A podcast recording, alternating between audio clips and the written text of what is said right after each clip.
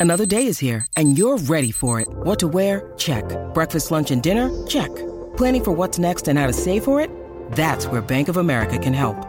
For your financial to-dos, Bank of America has experts ready to help get you closer to your goals. Get started at one of our local financial centers or 24-7 in our mobile banking app. Find a location near you at bankofamerica.com slash talk to us. What would you like the power to do? Mobile banking requires downloading the app and is only available for select devices. Message and data rates may apply. Bank of America and a member FDIC. When you need mealtime inspiration, it's worth shopping Kroger, where you'll find over 30,000 mouthwatering choices that excite your inner foodie. And no matter what tasty choice you make, you'll enjoy our everyday low prices, plus extra ways to save, like digital coupons worth over $600 each week. You can also save up to $1 off per gallon at the pump with fuel points. More savings and more inspiring flavors make shopping Kroger worth it every time. Kroger, fresh for everyone. Fuel restrictions apply. Bienvenidos una semana más a una cosa más. ¿Ves, Pedro? He hecho la introducción normal. ¿Ves? Hoy no he hecho nada extraño. No se ha roto nada, no, No. ha pasado nada. ¿Ves? Hoy no ha habido nada de esto. Que, que Dios te diga. Llevo la semana, la verdad es que el, el punto Cernet, que luego hablaremos de él, me está ayudando bastante. No ha habido ninguna llamada extraña que se haya colgado mucho. En fin, y te juro que no he comprobado si la actualización me la hicieron o no en el ordenador, así que, en fin, eh, veremos a ver por dónde sale el invento. Lo bueno, lo, lo bueno de tener un blog eh, que hable sobre Apple es que cuando pasa alguna cosa de este tipo, yo lo que hago es pedir a los editores que escriban cómo solucionarlo, entonces quien me llama lo redirecciono al blog y paso, pues... de hecho, yo creo que sigo una espera por eso, eh, o sea que... Es broma, ¿eh? Este año cumplimos 10 años y vamos a hacer cosas muy chulas. Diez añitos ya, madre mía. ¿Cuándo, ¿cuándo lo cumplís, Pedro? Pues mira, yo tengo, tengo en mi, ca- en un- mi calendario personal marcado eh, el día en el que Antonio Ortiz me, me envió el primer mail para, para, bueno, para proponerme que iban a montar un blog sobre, sobre Apple. El Ujú. 28 de marzo eh, de 2006 me lo envió. Eso está ahí ya, ¿eh? Sí, sí. De hecho, lo- ya lo, todavía lo tengo. Me dijo, "Pues vamos a montar un blog sobre Apple, pero eh, sabes que somos una red de blogs que, bueno, estaban creciendo, todavía no eran ni la mitad de lo que somos ahora. Y vamos a, hablamos de tecnología, de cine, tal. De Apple, pues, bueno, queremos hablar, pero no- tampoco esperamos que sea un, un gran boom, porque al final Apple no, no lo conoce mucha gente, tal. Bueno, pues yo, yo pensé en ese momento, pues, no sé. Bueno, de todas formas, yo lo que voy a hacer es lo que seguía haciendo hasta ese momento, que era escribir todas las noches sobre Apple. Yo escribía en mi blog personal, pues ahora escribí aquí.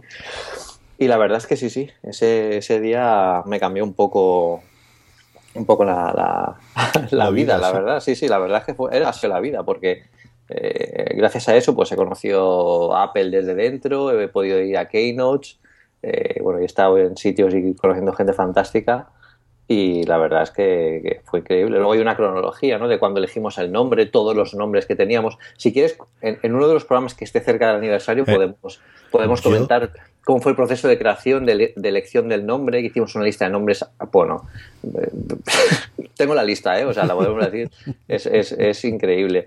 De cuánto tardé en escribir, es- el primer post en Apple Esfera lo escribí yo, yo no era el coordinador, cuando porque solo había un coordinador para todas las publicaciones Ajá. de WordPress SL, y, y- y Javier Penalba, que era la, la persona con más experiencia dentro de la, de la casa, pues fue, era quien echaba una mano pues, en todas las labores de, de- de- de gestión ¿no? de todo esto. Yo al mes ya me, me hicieron coordinador, pero claro, yo para escribir mi primer post eh, creo que tardé, pues yo posiblemente tardé dos semanas en escribirlo.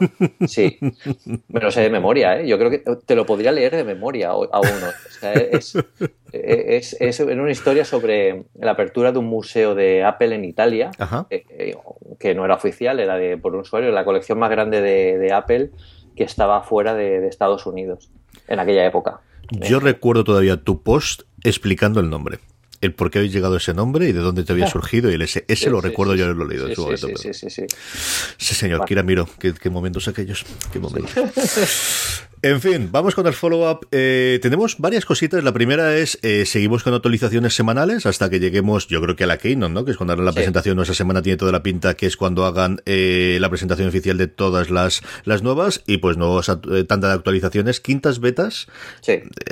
que ya son, empieza a ser un número exagerado, ¿no? O la verdad, ¿tú, tú te recordarás más si las últimas actualizaciones han llegado tan, tan alta en, cuanto a beta, llegar a una quinta, Pedro? Solo en los años en los que las versiones de los sistemas operativos no eran las mayores. O sea, quiero decir, por ejemplo, en Mountain Lion pasó esto, en Snow Leopard pasó esto, eh, ahora aquí en el Capitán, que digamos es una eh, sub-release de, lo que fue Might, también ha pasado esto. Esto es por lo que ya hemos, ya hemos hablado otras veces. Es, quieren centrarse mucho en la calidad del software y yo creo que eh, el, camino de que hagan tantas iteraciones es un poco afinar y pulir todo lo que, lo que salga. Aquí una cosa, una cosa importante en esta beta, si, os dais cuenta, la beta para MacOS 10, eh, bueno, lo pusimos en la perisfera ahora, está enfocada en, mejorar la fiabilidad de iBooks, de mensajes, de fotos para Mac y de notas, que son pues las, las mm, aplicaciones clave ¿no? del sistema operativo diarias. Pero fijaos que aquí nos habla de mail. Eso Ahí lo dejo. Luego de hablar yo de mail, he encontrado una que me está gustando mucho, después de un porrón de tiempo, pero solamente en, OS X. Eh, Juan Andrés, que, oyó nuestro programa, uno de nuestros oyentes que oyó el programa pasado y hablábamos de esos eh, auriculares muy al rollo de la película Her, que yo había encontrado el artículo, nos mandó un enlace a una cosa que hubo en Kickstarter que a mí también se me escapó, es que estoy, estoy, que esto no puede ser, que se llamaba The Dash, con un vídeo chulísimo, chulísimo, y lo hemos pedido a Juan Andrés que nos escriba la experiencia, porque él los tiene, que los compró de Kickstarter el vídeo tiene una pinta espectacular. Sí.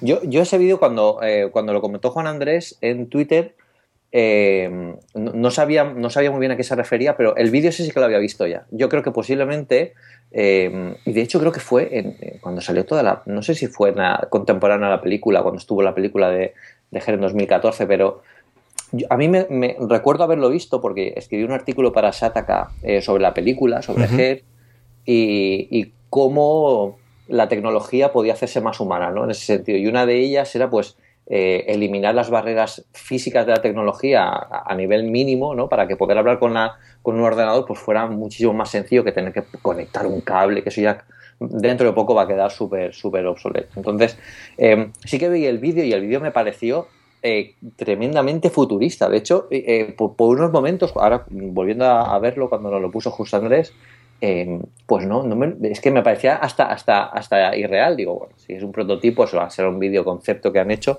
pero bueno, si él nos, nos cuenta la experiencia que, con, la que, con la que tiene, yo creo que, que puede estar muy chulo, vamos, si funciona así. Yo, como hablamos en el programa pasado, tengo mucha curiosidad por, este tipo de tecnologías, así que eh, Juan Andrés, que se lo comentamos por Twitter y así de paso no lo oye, si nos manda un correito a una cosa más arroba postal.fm o bien nos lo pone por Twitter o de cualquier otra forma que, que pueda enviárnoslo, y lo comentaremos la semana que viene siendo lo envía Juan Andrés, porque de verdad que tengo mucha curiosidad. Otra cosa de la que hablábamos la semana pasada en todo este entorno de eh, cosas que nos hablan y que nos hacen la vida más fácil es como Amazon parecía que le estaba cogiendo el paso adelante en cuanto al tener un cacharro al que hablar en, casa y que te puede hacer un montón de cosas distintas, que es su eco, de venta oficialmente solo en Estados Unidos y no sabría decirte si en Inglaterra es posible que sí. Eh, pues ya sabes que hay otras opciones para, para poder comprarlo. De hecho, Federico Vitici logró que le mandasen uno a Italia, así que supongo que lo compraría con algún intermediario o alguna cosa por el estilo. Y el asunto es que esta semana Amazon ha lanzado dos nuevos ecos. Uno, por un lado, más pequeñito, más barato que el Eco eh, Grandonte Monstruoso, y luego el otro que tiene muy muy buena pinta, que es uno portátil. Por fin con batería, que no tenga que ir conectado directamente a la red y que tiene buena pinta. Y seguimos esperando cuál es la reacción por un lado de Google, que yo creo que alguna cosa tendrá que hacer, y por otro lado de Apple a este tipo de, eh, de, de aparatos con Siri integrado, que al final es lo que realmente es el eco. Sí, eh, eh, a mí me gusta pensar en este tipo de dispositivos como los, los wearables, pero para la casa.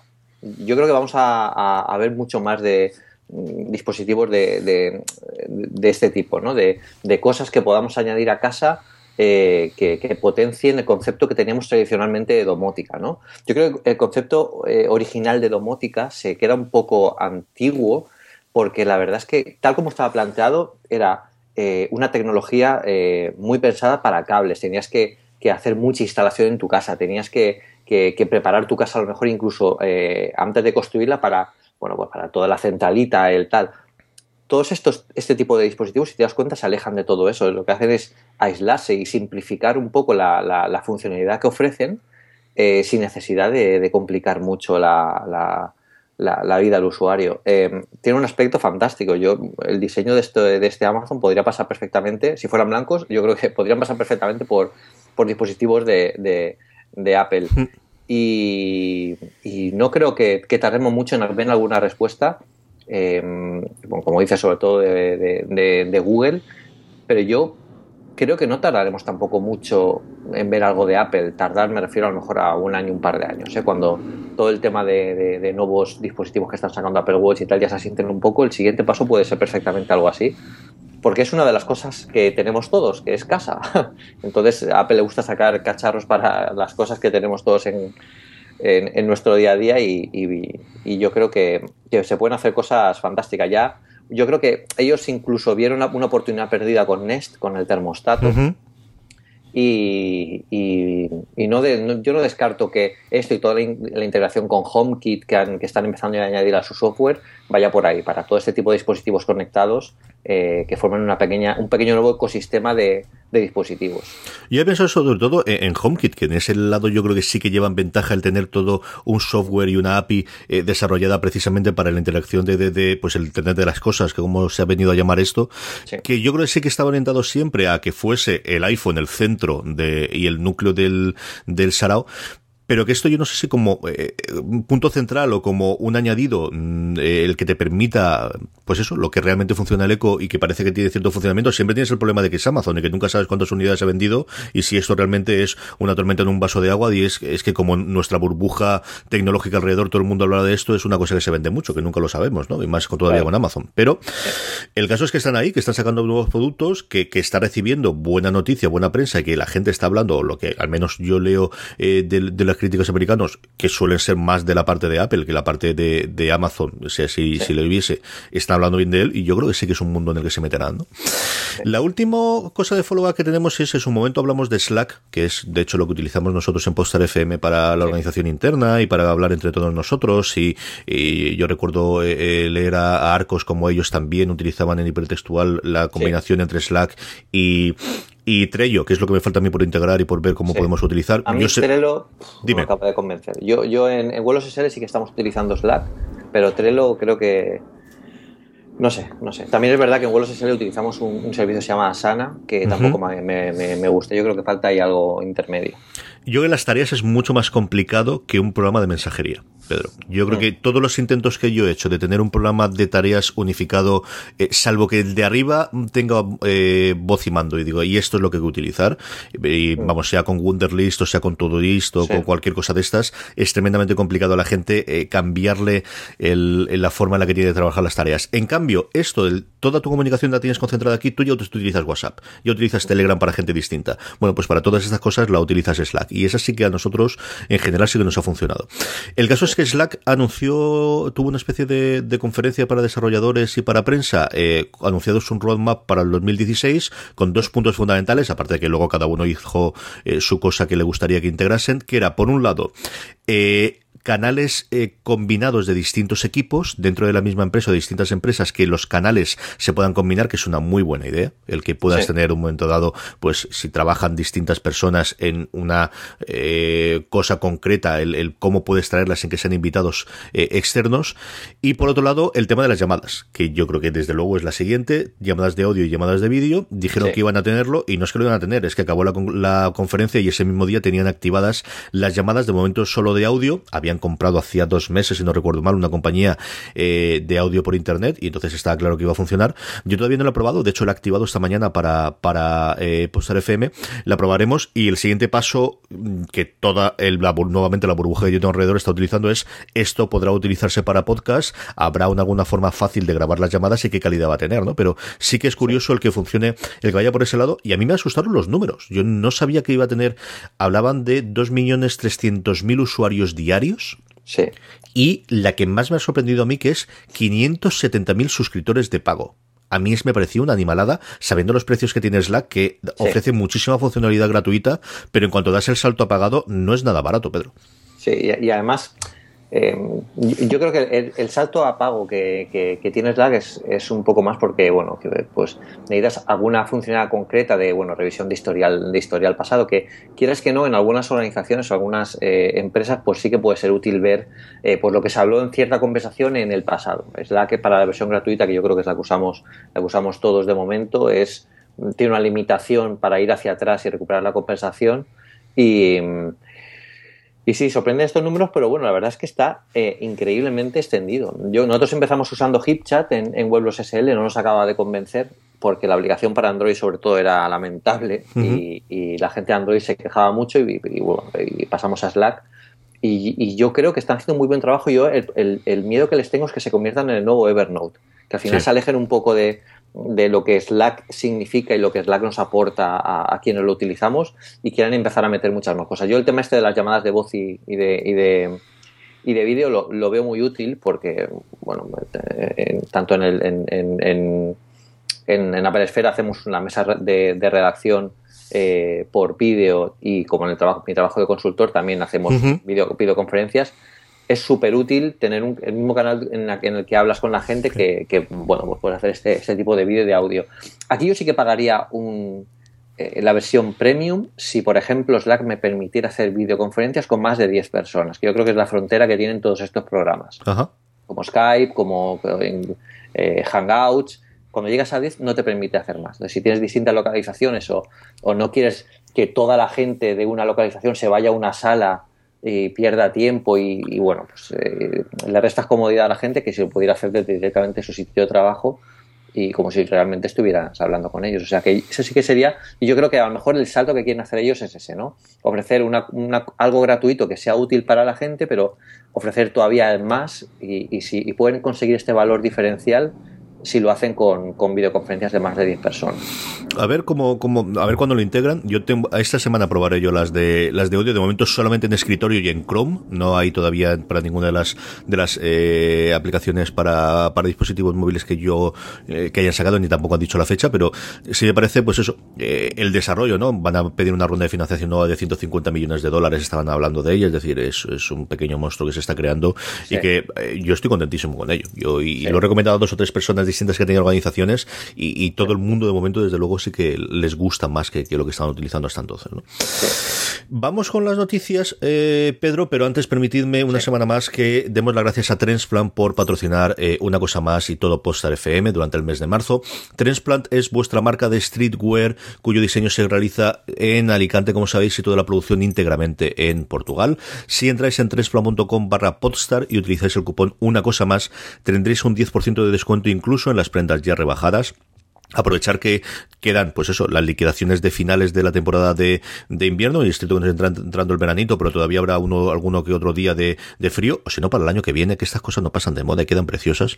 Y por otro lado, que nos viene encima para primavera-verano, así que estar atentos que ya mismo van a presentar la colección de primavera-verano y podéis ser los primeros, pues eso, en, en tener y estrenar ropa nueva. Trensfran.com barra podstar, cupón una cosa más, nuestro agradecimiento una semana más a Trensfran por patrocinar eh, una cosa más. Y ahora sí, Pedro, yo creo que la noticia más noticiosa es precisamente el que no hay noticias de la convocatoria de Keynote, valga la redundancia. ¿eh? La verdad es que, bueno, comentamos que sí que existiría esta pequeña posibilidad por, por, distintas razones. A mí la que, la que más peso me daba, que lo, comentamos la semana pasada, fue que quizás Apple no quería eh, hacer que la gente pensara que estaban convocando una Keynote y estuvieran desviando un poco la atención con todo el follón que tienen con el FBI.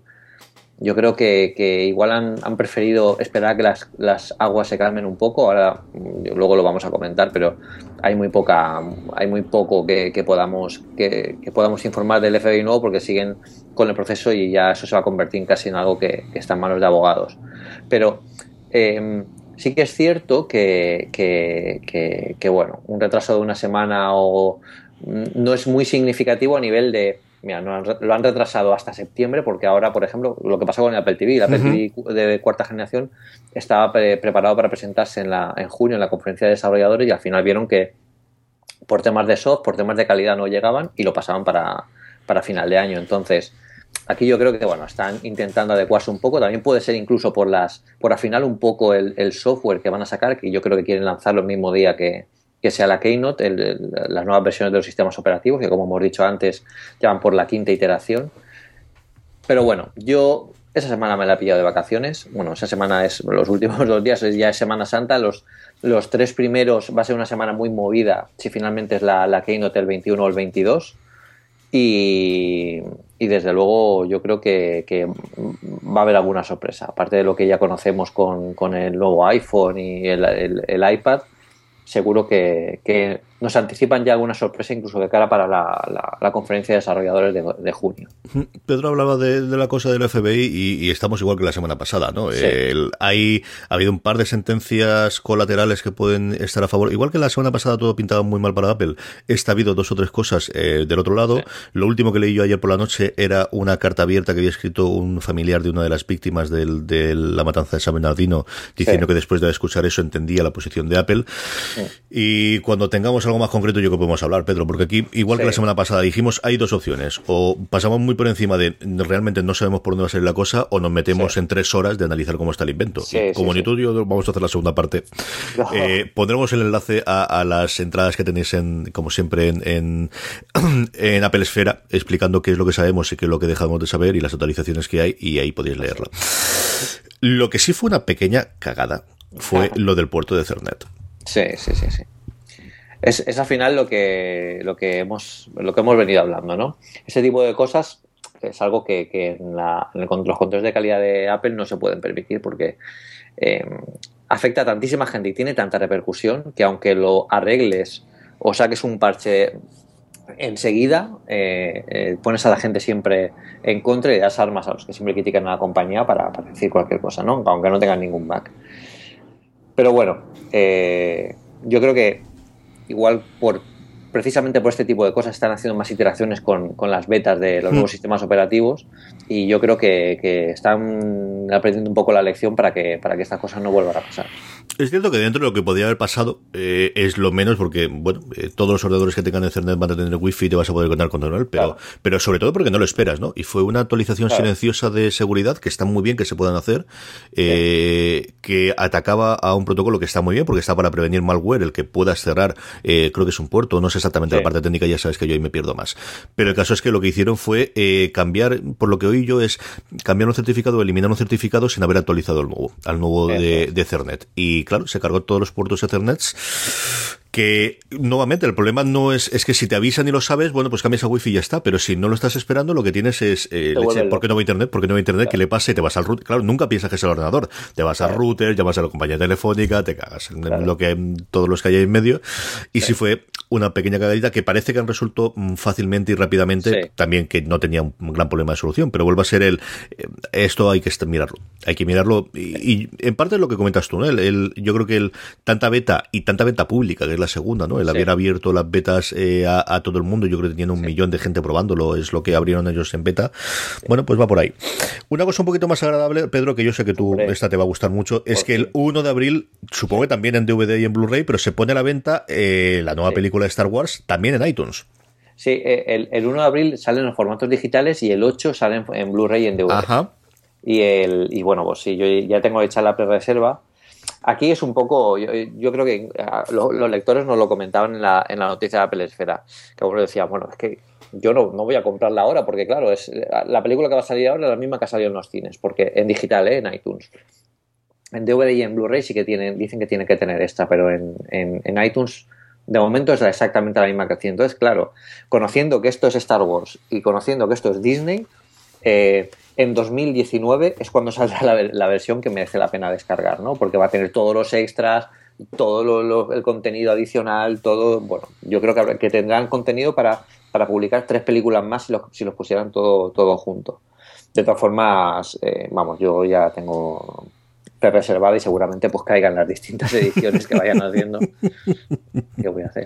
Pues lo que nos pasó todo con el Señor de los Anillos en su momento, o con Los Soprano, a mí me pasa con las series. Yo tengo alguna de las que tenía temporada por temporada y luego sacaron la caja de lujo al final y me compré la caja también. Pues bueno, pues. Y, y, además, comprártelo en digital, yo eh, era mucho, bueno, pues la típica visita que haces al típico centro comercial y ves un Blu-ray de oferta y te lo, te lo compras por, bueno, por tenerlo, ¿no? Casi, casi ya es por más vena romántica, pero es que es tan incómodo porque yo ahora viajo mucho y, y, claro, yo no me puedo llevar toda mi colección de Blu-rays por ahí y además que en el iPhone no caben, no meto, puedo meter los Blu-rays. Entonces, o me los descargo o de, alguna página web o directamente me los compro en digital y los sé que los tengo ahí en cualquier momento que quiera verlos, me conecto a iTunes y, los, y los puedo ver en, en, el iPad Pro, en, en el, en el iPhone y en cualquier parte. O sea que es mucho más, más útil comprarlo ya así. Yo hacía como no creo que menos de cinco años que no compraba ni ningún DVD ni Blu-ray. Blu-ray creo que sí que pude, que algunos de, conciertos. Hubo uno de Zeppelin que quería tener y ya está. El caso es que, eh, hablando en Fuera de Series con Javier Suárez, eh, eh, de series españolas, hablamos, él siempre me ha dicho que tengo que ver Obra 67, que es una cosa que había hecho David Sainz, el de Malviviendo, dentro de una cosa que se llama Little Secret Films, que es una cosa que tiene su funcionamiento por aparte, pero hace dos o tres años la gente de Calle 13 se metió a hacer con ellos, buscaban a realizadores y a gente importante del cine español y les daban una cosa muy concreta que eran, no me acuerdo si eran, Javier se lo sabía de memoria, pero creo que eran 72 horas, 5.000 euros, eh, no más de 10 personas en el equipo para rodar, ¿no? Y él siempre me dice de tienes que verla, tienes que verla. Yo, en la última vez, como además hablamos del el papel que había tenido David Sainz en la nueva temporada, bueno, la presencia que tenía el primer episodio del Ministerio del Tiempo y el papel y tal, y dije, Javier, la voy a ver, venga, la voy a ver. eh, que la puedes encontrar por YouTube. Bueno, entonces me fui a YouTube, la habían quitado ya porque había estado un año, la página Elite Secret Fish no estaba, no la habían quitado, busqué todas las formas eh, pensables de, de, comprarla digitalmente. No había forma, Pedro, y dije, bueno, leche, esta la quiero. Eh, sé que la podré encontrar por Rollren. Yo no te digo que no, pero quiero comprarla. Acabo en DVD. Llega el DVD a casa, ¿y ahora qué hago? Porque no tenía ni un puñetero DVD conectado a ninguno de los sitios para poder verlo.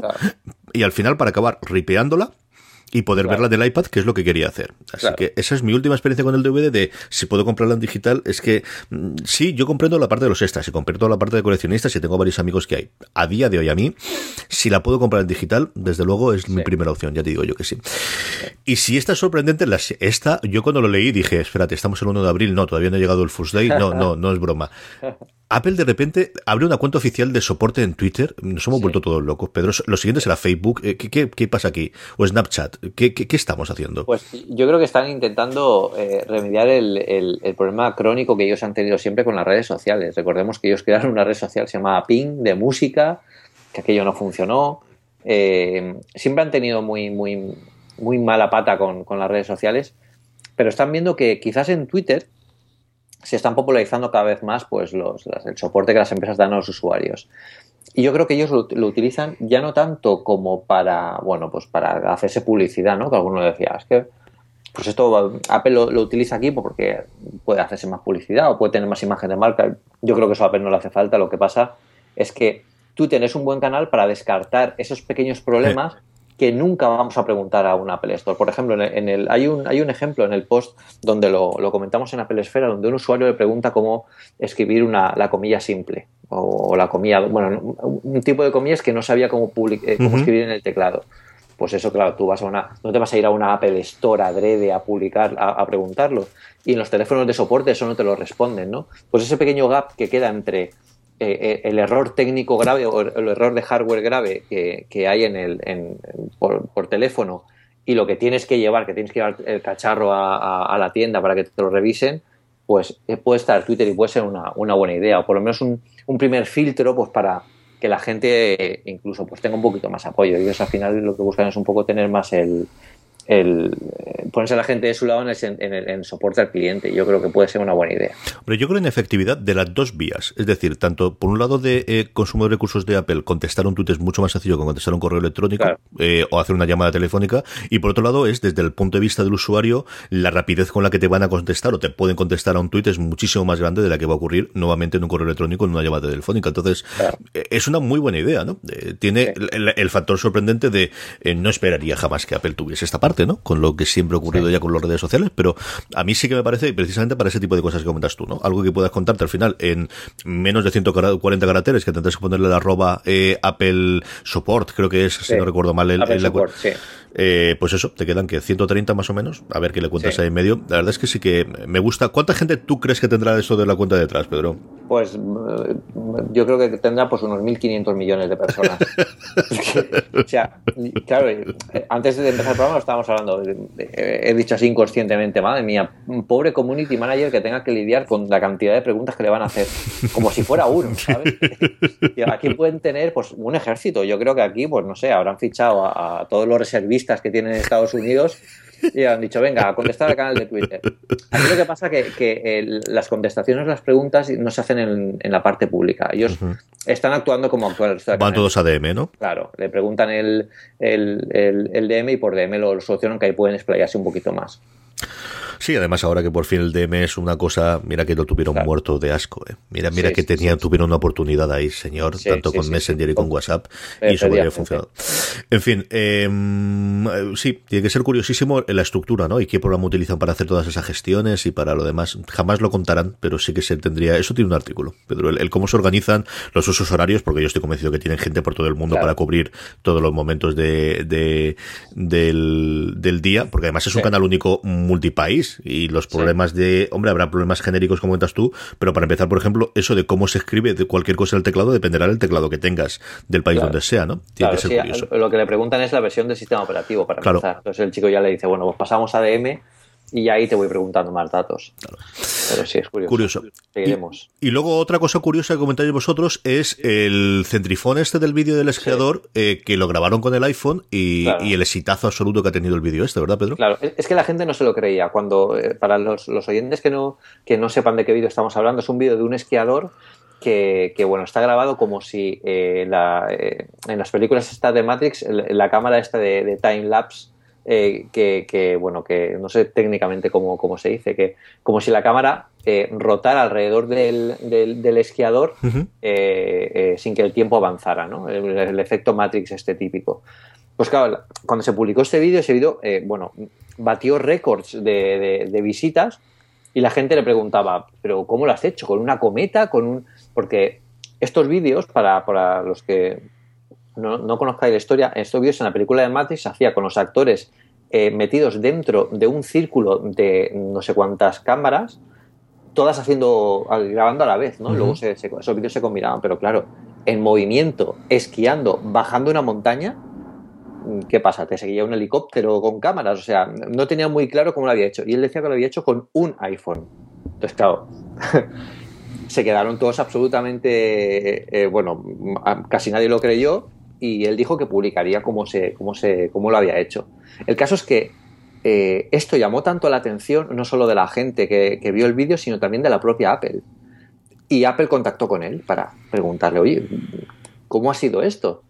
Y, bueno, pues él publicó un vídeo explicando todo el proceso de creación de, de este vídeo tan, tan curioso y es pues, tan ingenioso como construirse con una impresora 3D una suerte de avión eh, pequeño en la que metes el, iPhone, está perfectamente encapsulado, no se puede, bueno, se puede romper, todo se puede romper, pero está bastante protegido y unido a un hilo eh, muy resistente lo que va haciendo es centrifugando el iPhone, o sea, ir haciendo como, como un lazo eh, alrededor de él con el iPhone volando, de forma que el avión mantiene la, la, lo mantiene flotando alrededor de él mientras él va esquiando bajando la montaña claro, aquí para, mí el mérito es que el tío vaya esquiando en todo eso. O sea, yo, yo puedo montarte el, avión 3D, pero vamos, no me dura eso en el aire ni dos segundos. Pero, pero, pero, y entonces él va bajando la montaña, girando el avión por encima de su cabeza con, el, con un cable como si fuera, yo qué sé, un, vaquero de estos de rodeo típico. Y el iPhone siempre está enfocándolo a él, gracias al avioncito este que ha construido y luego cuando él eh, coge todo el, todo el vídeo, lo combina y lo hace, lo procesa de cierta forma y se ve esta, esta cosa tan espectacular. Uso además un holoclip para ampliar un poco eh, la apertura de la, de, la, lente. De la lente. Y fue, fue fantástico. De hecho, eh, esto nos llegó a nosotros por una nota de prensa de la propia Apple. Alucinante. claro, mirar cómo ha hecho este tío este vídeo y, es algo que, pues es tan ingenioso que que pues no se te llega a ocurrir o si lo piensas dices que esto es imposible que sea que lo haga alguien pues alguien lo ha hecho No, tiene las dos partes, ¿no? La primero, un tío inteligente y que sabe lo, que tiene que hacer a nivel de, la construcción, y por otro lado, un tío hábil para bajar después la montaña. O sea, déjate de rollo, porque si no, eso no matamos más de uno. Eh, vamos con rumores, rumores para cerrar eh, la parte de las noticias, y es que a falta de ver cómo está la Keynote y que ya tenemos todo el desembarco general, sí tenemos dos cositas esta semana. La primera es lo que solía adelantar la presentación de un nuevo iPhone, que es la presentación de las fundas eh, que hayan pasado a los, a los partners antes de la presentación del iPhone y lo primero que nos encontramos es que las primeras que empiezan a, filtrarse, los diseños no concuerdan entre sí, entre todas, Pedro. Suele pasar, ¿eh? esto em, es, algo muy típico. Cuando, cuando salen las primeras fundas de los diseños que de, de, prototipos que todavía no están en el mercado, eh, suele pasar porque eh, hay unos que realmente sí que tienen el nuevo diseño final mm. y hay otros que lo que quieren es hacerse publicidad. Entonces, bueno, pues los que quieren hacerse publicidad más o menos con la idea que ellos piensan que va a ser el diseño, pues te pueden sacar una funda, la ponen en plan, ay, se me ha filtrado, he filtrado esta funda, pero no quiero que la veáis aún, pero sale mi marca. No sé, es, es, es algo que suele pasar al principio. Esto pasó con el, con el iPad Air, eh, creo que pasó con el, con el iPhone 5 también incluso. Lo interesante de esta noticia, más allá de la curiosidad esta de que, de que hay, bueno, Miguel decía en su, en su artículo, dice, solo puede quedar uno, claro, solo tiene que haber una porque vamos, es que si no... E, es, lo interesante es que como MacRumors ha juntado todos, las, todos los datos que de momento tenemos desde del, iPhone SE y, ha generado unos renders que la verdad es que puesto, puesto toda la idea junta, mm, queda un, un, aparato chulo, ¿eh? porque mm, es muy parecido al iPhone 5 a nivel de grosor y de, bueno, pues de apariencia, pero con los bordes tan redondeados que lo alejan realmente de eso. O sea, tú cuando lo ves, quien vea este modelo no verá un iPhone 5 aquí, verá un, una, una edición especial del iPhone. Es que al final el nombre sí que parece que tenga cierto sentido ¿no? en este contexto, porque no es un iPhone 6, pero es un iPhone 5 más evolucionado. Mm. Y la verdad es que tiene una pinta bastante buena, son los renders. Yo siempre, yo recuerdo hace mucho tiempo oír acerca de por qué podía ocurrir estas cosas y es al final, pues como que das tú, es decir, los Mofis del mundo y los grandes, grandes eh, partners de Apple sí que tendrán las dimensiones y, tendrán pues un NDA que te cagas firmado de, no vamos a declarar esto. Pero bueno, si tú eres una empresita pequeña y, y la diferencia es, tengo dos opciones. Uno, espero que lo anuncie y empiezo la producción a partir de entonces, y eso hará que yo llegue al mercado que un mes y medio, dos meses después de la presentación, o dos, me la juego, me creo los rumores, empiezo la producción ya y al día que salga el teléfono, esto está ahí en medio. Claro, si tú lo que esperas es toda esa oleada de early, de, early adopters que se lo compren el día de lanzamiento, quieran tener una funda, ¿el qué? ¿El 30%, el 80%? Nunca lo sabemos, pero sabemos que hay un porrón de gente que compra las fundas. Claro, si la jugada te sale mal, pues tienes un montón de fundas que habrá que fundirlas de nuevo o venderlas o ver lo que hacemos con ellas. Pero si te le sale bien, esta es el primero, ¿no? Y es la otra opción que yo creo que muchas de esas compañías, nuevamente, sin nombre, sin ser las grandes nombres, aquellas que no encontramos en la, en la Apple Store, sino que encontramos en la tiendecita de al lado, eh, vendidas en, en todo el, display ese que tienen con todas las, las fundas, pues tienen que jugar a esto también, Pedro. Sí, sí, sí, sí. Tiene toda la pinta de que sea así.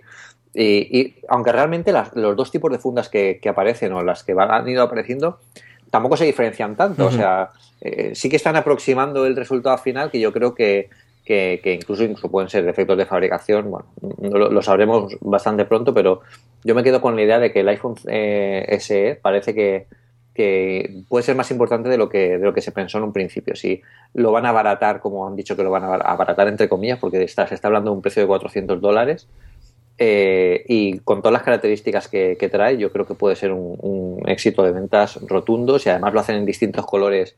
Aquello se, se va a ir de las manos. O sea que estaremos atentos. Y el último rumor que, llevamos con tiempo con esto es cuando por fin vamos a tener pantallas OLED en los eh, en los iPhones y Erika contaba que posiblemente el 2017 es el último rumor que hay, que no nos llegaría para este nuevo sino para el siguiente, mm. que no sería una mala aportación para el S, ¿no? Para el, para el iPhone 7S del de como actualización. Eso es. Yo, yo, yo creo que, que, la pantalla OLED va a ir en la, en la generación S del, del, del iPhone 7 porque lo que veremos ahora este año es un iPhone 7 completamente renovado, con, bueno, con todo lo que quieran sacar diferencial con respecto al iPhone, a la generación del iPhone 6 y al iPhone 6S. Y la pantalla OLED es un atractivo eh, eh, increíble para una generación S que además seguramente llevarán más sorpresas, o sea que, que todo cuadra. Además ellos alcanzaron el acuerdo con Samsung y, con LG en diciembre del, de 2015, o sea que las fechas cuadran para que empiecen producción incluso todo, todo este año, bueno, a finales de este año incluso y, para, el, para el siguiente ya tengan preparados los nuevos, los nuevos teléfonos, o sea que, que sí, tiene toda la pinta. Vamos con el tema de la semana, Pedro, si te parece, pero antes permitidme que eh, dé las gracias a nuestro nuevo patrocinador durante el mes de marzo, que es Comic Con Spain. Comic Con Spain es la fiesta del cómic, juegos, televisión, cine y cultura popular en España, y ya podéis comprar las entradas desde comicconspain.com, ya la tenéis todas allí, y venir a Jerez los días 1, 2 y 3 de abril a compartirlo con nosotros. Y es que eh, estaremos muchos miembros de Poster FM haciendo post, eh, podcast en directo allí, varios colaboradores también, hay cosas interesantísimas este miércoles de la semana que viene, el miércoles 9, se hace la presentación oficial en Madrid, que desgraciadamente no puedo ir. Y mira que soy el director de comunicación del invento este, pero tengo el día imposible. Pero sí que están allí todos mis compañeros de Comic Con Spain presentándolas. Y la semana que viene ya os podremos eh, comentar la agenda. Tienes que venirte, Pedro. Me encantaría, la verdad es que me parece una, una cosa chulísima. Y Sabes que si no, te vamos a dar envidia constantemente por el Slack y las fotos, y es terrorífico, es lo peor que te puede pasar. vamos a intentarlo, vamos a intentarlo. Me encantaría ir a Jerez. Así que todos aquellos que, que, estéis y que os apetezca de verdad, va a ser una cosa muy, muy chula. Como os digo, durante los tres días vamos a estar allí eh, haciendo programas, eh, las presentaciones, más todo el resto de cosas que os podré contar mucho más a partir del miércoles que viene. Eh, comprar las entradas ya, que se agotan. hay bonos para los tres días, se puede ir a uno de los días individual, pero si os apetece, verdad, cuanto antes la compréis mejor, que la cosa, el aforo es limitadísimo y, sé por experiencia de años anteriores que la cosa se liquida muy rápido. comiconspain.com y nos agradeciendo a Comic Spain por patrocinar una cosa más. El tema de la semana, Pedro, hemos decidido hablar un poquito de, eh, pues esto, de, tomar el pulso a Apple y la realidad virtual, sobre todo a partir del artículo que publicáis esta semana en Apple Esfera, ¿no? Sí. Eh, aquí Ah, ah, bueno, todo parte de, un comentario de Palmer Lucky, que es bueno, uno de, los responsables de, proyecto de, Oculus Rift, que bueno, una de las grandes dudas del nuevo producto de Oculus era si iba a ser compatible con Mac. Entonces, cuando se dijeron que no iba a ser compatible con Mac, sino para algunos PCs específicos con cierto hardware, eh, bueno, pues la gente dijo, bueno, pues igual luego lanzan una versión posterior el caso es que le hicieron una entrevista hace poco, esta semana, que es cuando lo publicamos nosotros, y, Palmer pues se cubrió de gloria y hizo un montón de amigos en el mundo Apple diciendo que, bueno, pues ellos sacarán unas Oculus Rift, compatibles con Mac, pues cuando Apple saque buenos ordenadores. Entonces, eh, aquí esto hay que, hay que matizarlo, ¿no? Buenos ordenadores para él se refieren a que tengan la suficiente capacidad de proceso como para alimentar las, las, las gafas. Claro, eh, a la vez que además pues eh, tienes que controlar la pantalla, tienes que hacer todo, todo el control de los procesadores del... Bueno, todo el subsistema gráfico tiene que ser muchísimo más potente que, lo que se requiere para el PC más potente que, ya hay, por eso los PCs para Oculus son tan caros. Entonces aquí la duda, nosotros durante toda la semana que viene eh, vamos a publicar un especial sobre esto en el que vamos a desglosar cada uno de los actores que, que, que influyen aquí. El lunes vamos a publicar un artículo de Pedro Santamaría espectacular, que habla sobre un Mac Pro no es suficiente para unas Oculus Rift. Y por qué no es suficiente, ¿vale? Aquí esto se debe, para hacer, os hago un pequeño spoiler, al final todo se reduce a que se necesitaría una tarjeta gráfica dedicada exclusivamente para, para estas Oculus eh, que, aportaran mucha más potencia gráfica de la que el Mac Pro ahora tiene para, hacer cálculos o para hacer visualizaciones de, gráficos en, 3D.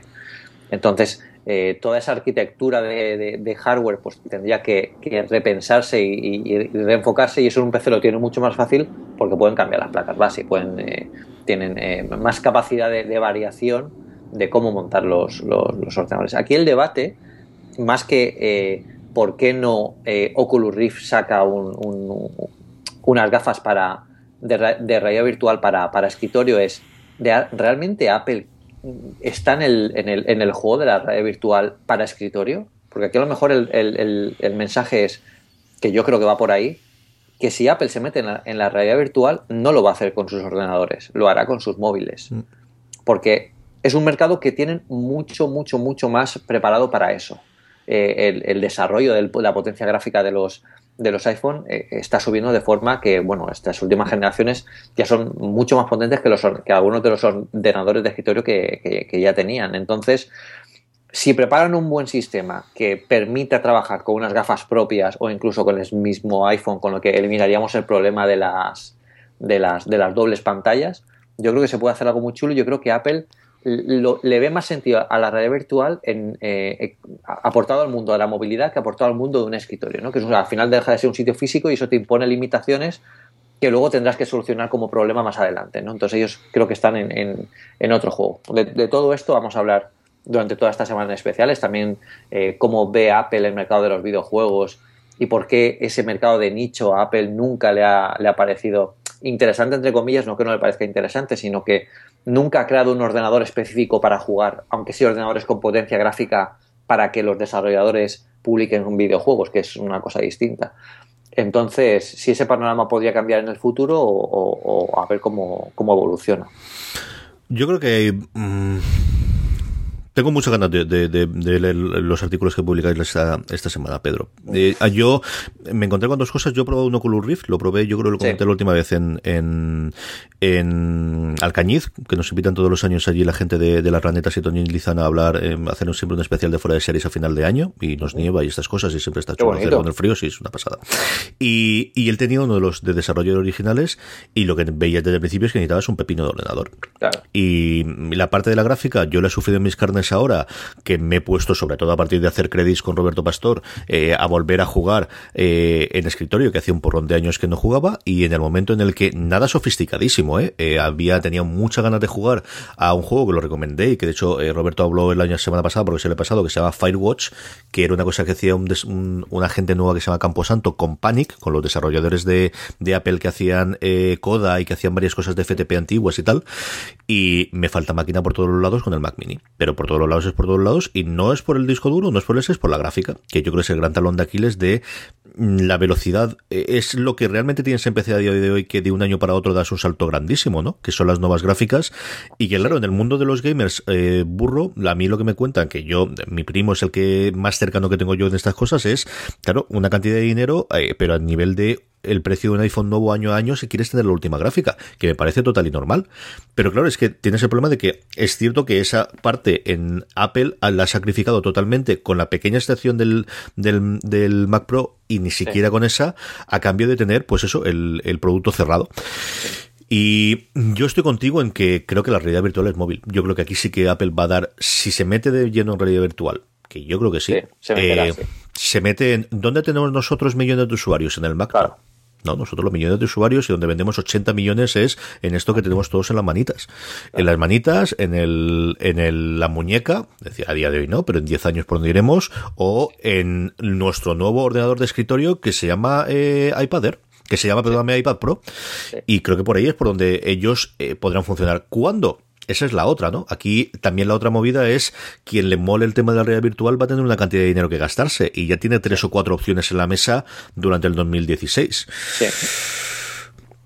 ¿Cuándo va a ocurrir esto? Cuando entran los otros grandes jugadores. Ya tenemos a Facebook, al final Oculus Rift, recordemos que lo compró Facebook. en una de las eh, ideas de decir, es que Zuckerberg el tío es un tío inteligente, leche, es que el sinvergüenza este sabe lo que hace. Y dónde está Google el, con las que va a sacar, dónde están el resto de desarrolladores que tienen Android y dónde está el resto de la gente haciendo cosas. Las dos cosas en paralelo, ¿no? Este y los cochecitos parece ser las dos cosas de tienen que llegar, tienen que llegar y a ver por dónde llegan. Sí, sí, sí. Yo creo que hay un hay una nueva tecnología que, como ha pasado en otras ocasiones, está llegando incluso antes a lo mejor que los usos o el contexto en el que se tienen que usar de la forma más, más útil. Y ahora, en cuanto todo termine de definirse un poco más, eh, desde luego yo también, yo creo que va a ir por el mercado móvil, además por, todo lo que comentas tú también de, nivel de usuarios. Y, y, porque yo creo que anclarnos hoy día a un ordenador de un escritorio eh, me parece algo muy del pasado. No, no creo que, que, la potencia gráfica solo la pueda tener eh, un ordenador de escritorio para, para, este tipo de cosas. Y si Apple está trabajando en algo, yo creo que, o sea, a lo mejor una nueva generación de teléfonos iPhone extremadamente potentes con un accesorio para realidad virtual, bueno, algo, algo así. Pero desde luego van a sacarlo, ¿eh? yo, yo no lo dudo. Yo le tienes ese y tienes el iPad Pro Pedro, que es el otro que veo yo de, ¿quieres una cosa más seria? Mira, tienes aquí este cacharro, vale esto, y, ahí puedes venderle, es decir, están vendiendo pensis al 150 euros, entonces el que te vas a gastar una pasta por un accesorio es una cosa, pues yo creo que se puede aceptar en ese mercado. Vamos a terminar con nuestras recomendaciones, pero antes permitidme como siempre que des las gracias a todos nuestros mecenas, a toda la gente que semana tras semana apoya una cosa más desde postar.fm barra mecenas, que sabéis que es donde tenemos todos los eh, todos los programas de mecenas de los distintos eh, podcasts de eh, Postar FM. Además, sabéis que eh, podéis ayudarnos la próxima vez que compréis en Amazon, en vez de eh, entrando de la forma habitual, entréis desde postar.fm barra Amazon. Entrando de esa forma os llevará a la página principal de Amazon y toda compra que hagáis nos dará a nosotros una pequeña comisión pues para realizar cosas distintas del programa o para ir mejorando poco a poco todo lo que estamos haciendo. Y ahora sí, Pedro, recomendaciones de la semana. Bueno, pues yo la recomendación de esta semana, en realidad es la recomendación que, que, nos, ha hecho, que nos ha hecho un lector. Eh, Alejandro Serrano nos comentaba que, que bueno, que eh, oyendo el anterior programa dijo que bueno, queríamos desbloquear el Mac con, con Touch ID. La idea nuestra era que al final todos los Mac, incluso el teclado que vende Apple por separado, tuviera eh, el lector de huellas para, para, poder desbloquearlo. Pero él nos ha recomendado una, una aplicación que yo no conocía, que es Mac ID, y, la verdad es que es incluso mejor que la que yo recomendé la semana pasada de, de, Unlock. Em, es una aplicación que puede, bueno, como ya supondréis, permite desbloquear el, Mac directamente utilizando el Touch ID del teléfono. Pero además tiene un montón más de cosas. Podemos em, desbloquearlo, tiene alertas de proximidad para poder eh, desbloquearlo por proximidad. Tiene eh, enlaces, enlaces directos de, en 3Touch. Eh, tienes un widget para el Notification Center. Eh, tienes además una, aplicación para el Apple Watch, una complicación, una complicación para el Apple Watch para poder eh, acceder súper rápido sin necesidad de tener que entrar en la aplicación y, perder tiempo con el, con el reloj. O sea, es, yo creo que es de las mejores de este tipo.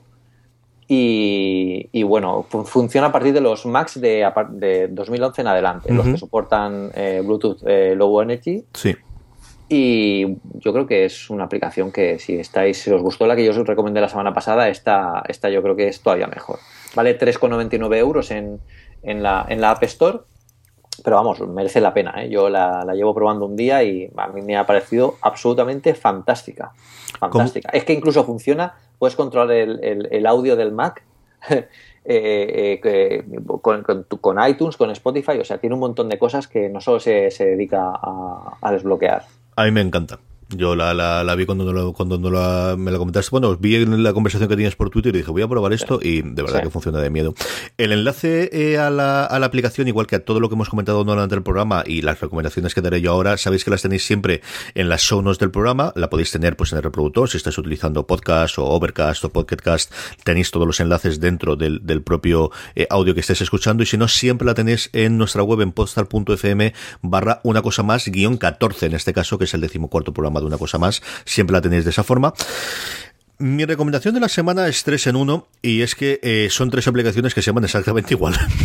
Pero cada una hace exactamente lo mismo y son distinto. Yo os voy a contar el porqué. Ayer estaba viendo una de mis cosas favoritas, que es el canal de YouTube de, de Dice Tower, que es una gente, la gente que a mí me volvió a meter en el mundo de los juegos de mesa y de, junto con la entrevista que me hizo Paco Gurney eh, de Días de Juego, es las dos cosas por las cuales empecé a hacer ahora un programa de juegos de mesa, que es eh, La Colina de Avalon, que si no lo habéis oído en la cadena os recomiendo que, que le echéis un ojo y me digáis qué os parece.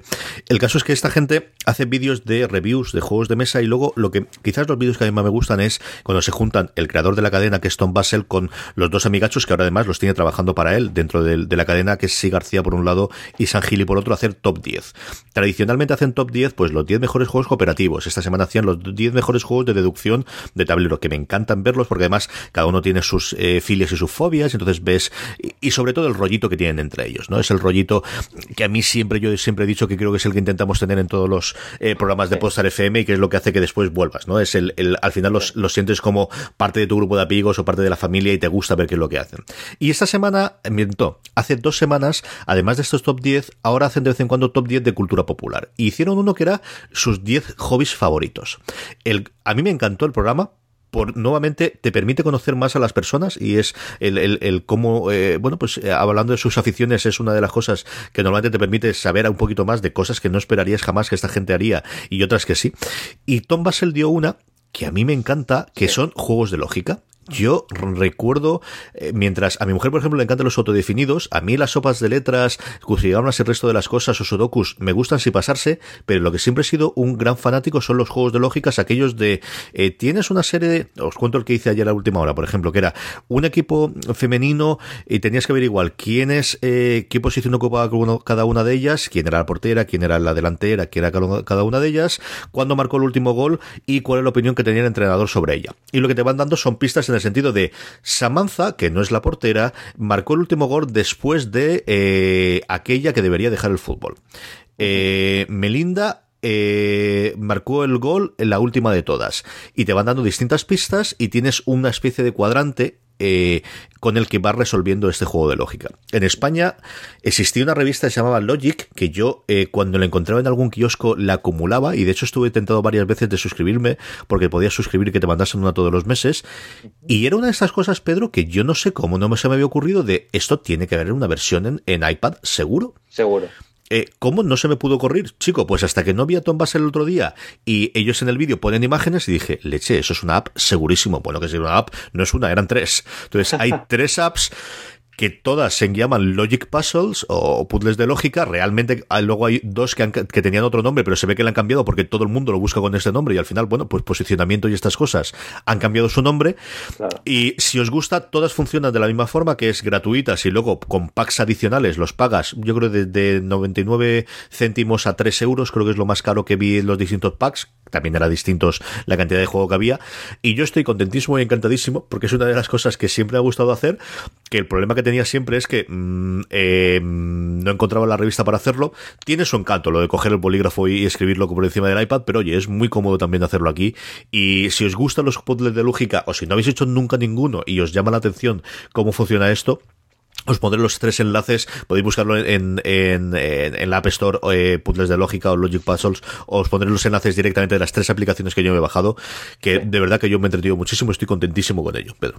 Sí, yo tiene una pinta fantástica, ¿eh? cuando además los comentarios son, son buenísimos, o sea que, que habrá que probarlos, porque hay uno que dice que incluso le, le ha ayudado a mejorar su inglés, o sea que ya vamos completo del todo. Esa es la otra que te voy a decir yo, y es que al estar en inglés y todo ser eh, cuotas lógicas de el que hace esto no hace lo otro, para todos esos conectores y todas esas cosas que te van a examinar después de qué quiere decir o hacer un, un listening o hacer, mejor dicho, un, una de esas eh, exámenes de comprensión lectora, ayuda un montón. Ayuda un montón en entender qué es lo que te están diciendo a la hora de rellenarlo. Sí, sí, sí.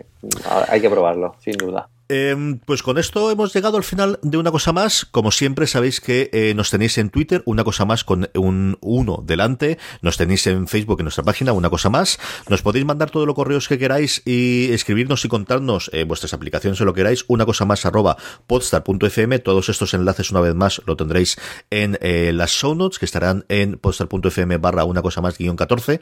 Si queréis estar al, enterados al instante de todas las novedades, de todos los nuevos programas y de todas las cosas que hacemos en la cadena.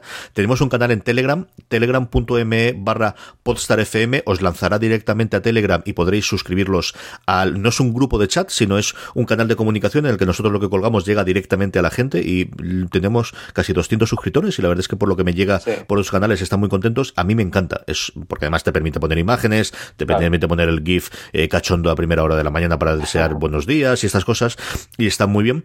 Eh, nada, Pedro, la semana que viene volvemos.